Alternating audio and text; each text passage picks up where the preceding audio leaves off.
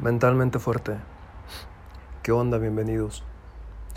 Yo soy José de Jesús, psicólogo clínico y educativo.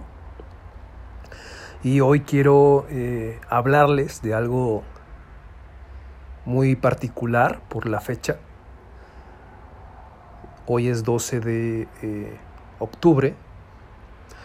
Y no, no voy a hablar del Día de la Raza, ni de la controversia de Colón y todo este tema de lo que quiero hablar es de, de la importancia para, para nuestra psique de una vida espiritual.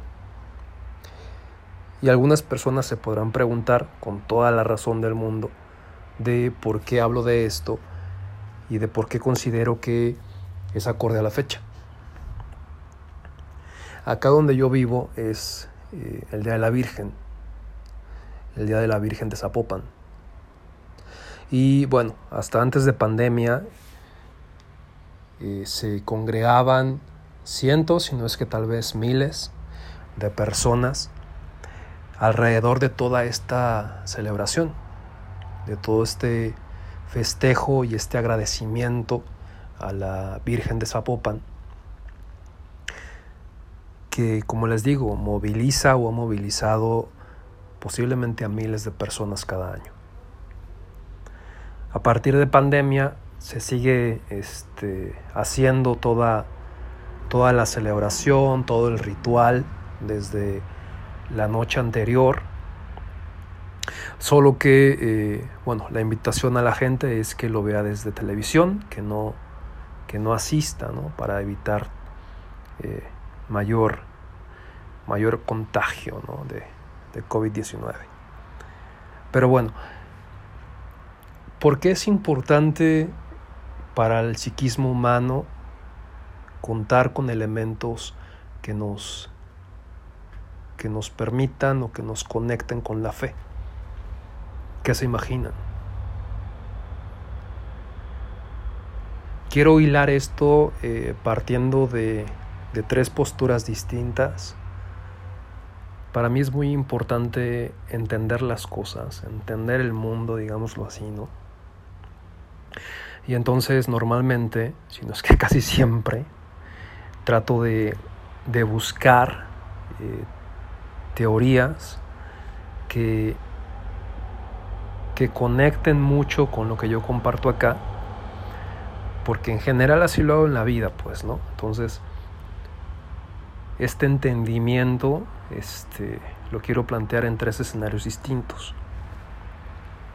El primero es el de eh, Sigmund Freud y el psicoanálisis que surge a partir de la visión de Freud.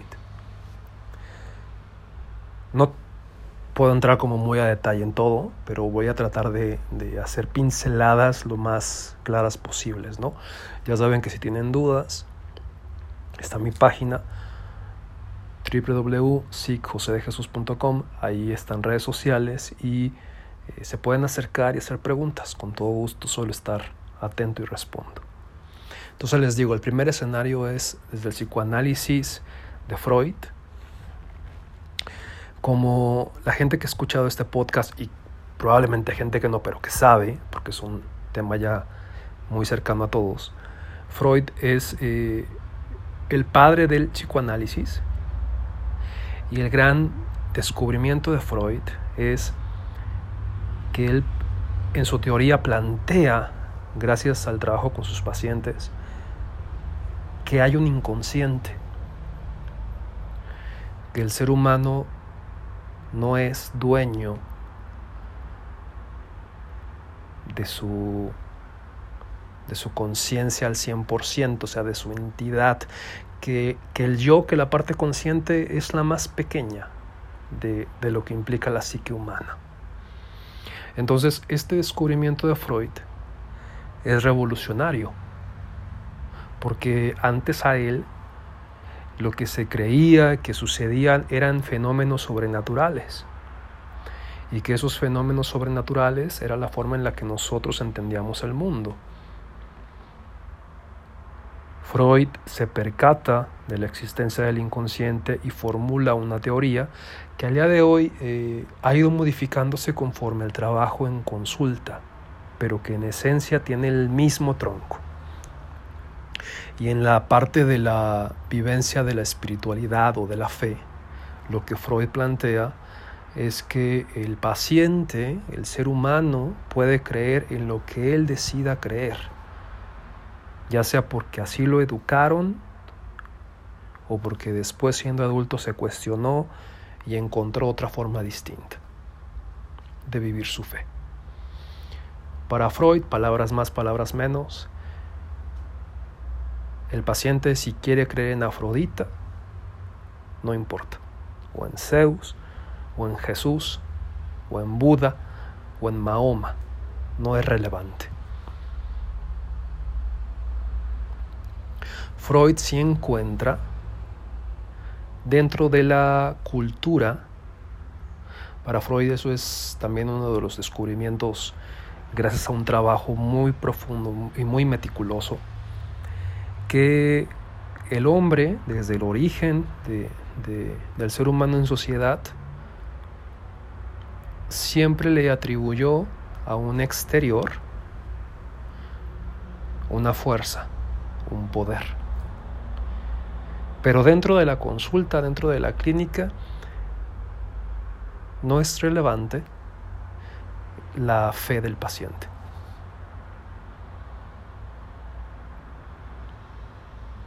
No sé si hasta ahí estamos más o menos claros. El otro escenario es el de Jung. Jung fue discípulo de Freud, eh, más joven, y tuvieron un momento de quiebre. Jung iba a ser como el heredero, vamos, iba a ser este, este discípulo que era, o así Freud lo había pensado, por eso le duele tanto el quiebre a Freud. Era el que iba a continuar con, con el estudio de su teoría. Se puede leer entre líneas un tanto que Freud eh, había puesto en Jung muchas expectativas.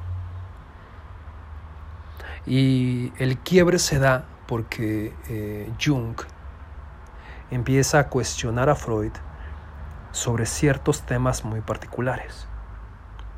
Uno de ellos, el tema de la espiritualidad. sin entrar en mucho chisme de lavadero, que si les interesa, este, hay películas que hablan sobre esto. Ahorita no recuerdo bien el nombre. Es una relativamente reciente, está bastante buena. Luego voy a, a, poner más atención ahí, se las comparto.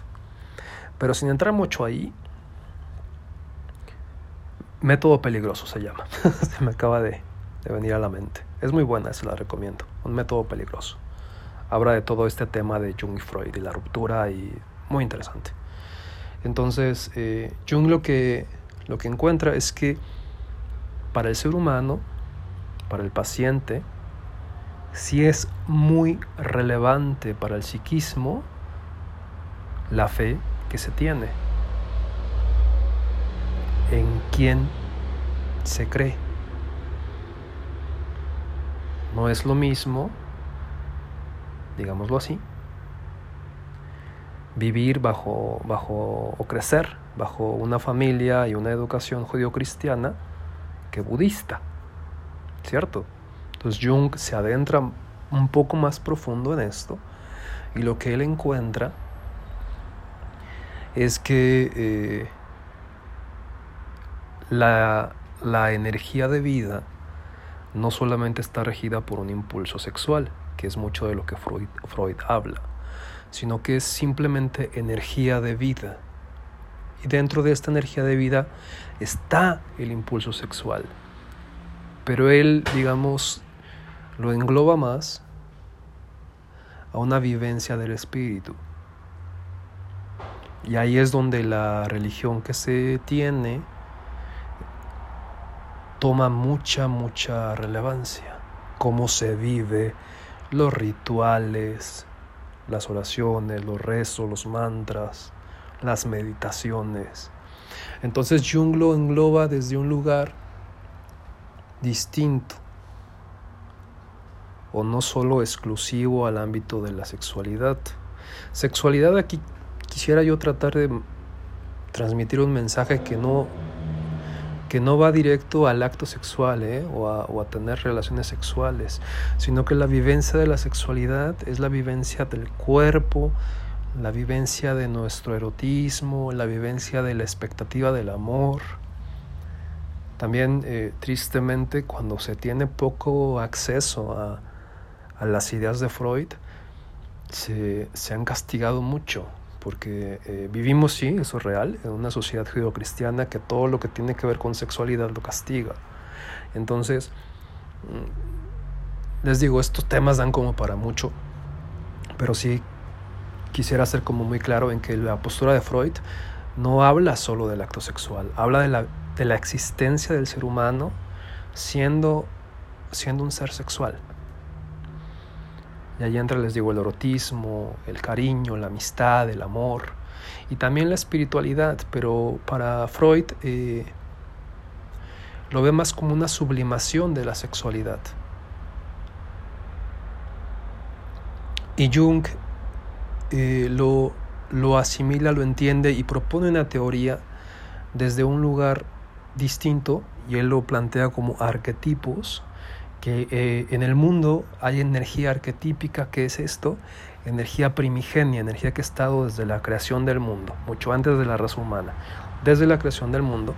Y esta energía los seres humanos la hemos interpretado y le hemos dado nombres, diferentes deidades, conforme conforme la historia de la humanidad, hasta desde tener muchos dioses, hasta en muchos lugares del mundo ya solo tener uno, e integrar mucho de la, de la experiencia psíquica en esta deidad. Espero ser claro. Pero eh, en general estas son como las dos diferencias entre uno y otro. Y ahí podemos empezar a entender eh, cómo es que la teoría de, de Jung le da un valor distinto a la fe. Y el tercer escenario es el de Groff. Groff es, sigue vivo, es, eh, tiene libros bien interesantes. Y él es eh, otro estudioso de la psique humana. Y Groff lo que propone, gracias a la investigación que hizo en él mismo y en los otros, es que la la dimensión física del cuerpo no es lo único que hay. Él, digamos así, como que toma ciertas bases de Jung para proponer que la vida espiritual es muy importante y que además es mucho más trascendente que la vida del cuerpo. No sé si soy claro con eso. Obviamente se necesita un cuerpo para estar en el mundo. Por eso hay que cuidar el cuerpo, hay que mantenernos sanos, activos, alimentarnos bien, dormir bien, ejercicio, pero que la trascendencia es del espíritu. Y él plantea una teoría que se llama transpersonal. Y ahí entran eh, ya muchos debates, que tal vez en otro momento podría yo plantear acá pero entran ya muchos debates sobre cómo es que él encuentra esto.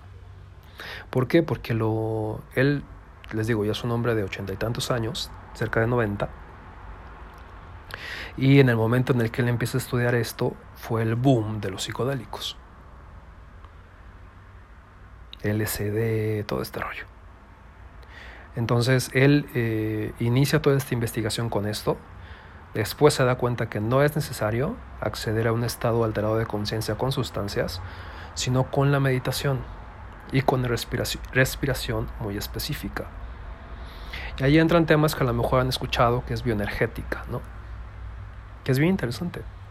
Son posturas específicas del cuerpo y respiraciones específicas del cuerpo que uno tiene que hacer al principio, obviamente, acompañado de un experto, y que se trabaja el cuerpo, pero se trabaja la energía en cuestión de desbloqueos emocionales. Entonces, les digo, son como los tres escenarios que, que me gustaría hoy compartir acá por este tema ¿no? de la Virgen de Zapopan y de la importancia que, que nuestra fe, que tener, que tener ese lugar seguro, eh, nos, nos permite sentirnos más enteros. Inclusive las personas, yo a nivel este, sujeto, a nivel individual, yo no conozco a, un solo ateo. Conozco gente que se hace llamar ateo, pero yo no conozco a un solo ateo. Su fe está puesta en algo, inclusive en la ciencia. Entonces son cosas como bien interesantes que, este, que hoy me quise dar la chance de compartir acá por, por lo que implica el día que para mí es muy valioso. Pues aquí quisiera yo terminar. Hoy este, creo que es más como abrir, abrir un diálogo para quien guste este, se pueda acercar y charlemos. Les recuerdo mi página www.sicjosedejesus.com, ahí vienen las redes sociales. También si quieren sacar consulta, por ahí pueden este, mantener contacto. Si les gusta el podcast, eh, porfa, lo comparten y se suscriben. Muchas gracias y nos escuchamos el próximo martes. Hasta luego.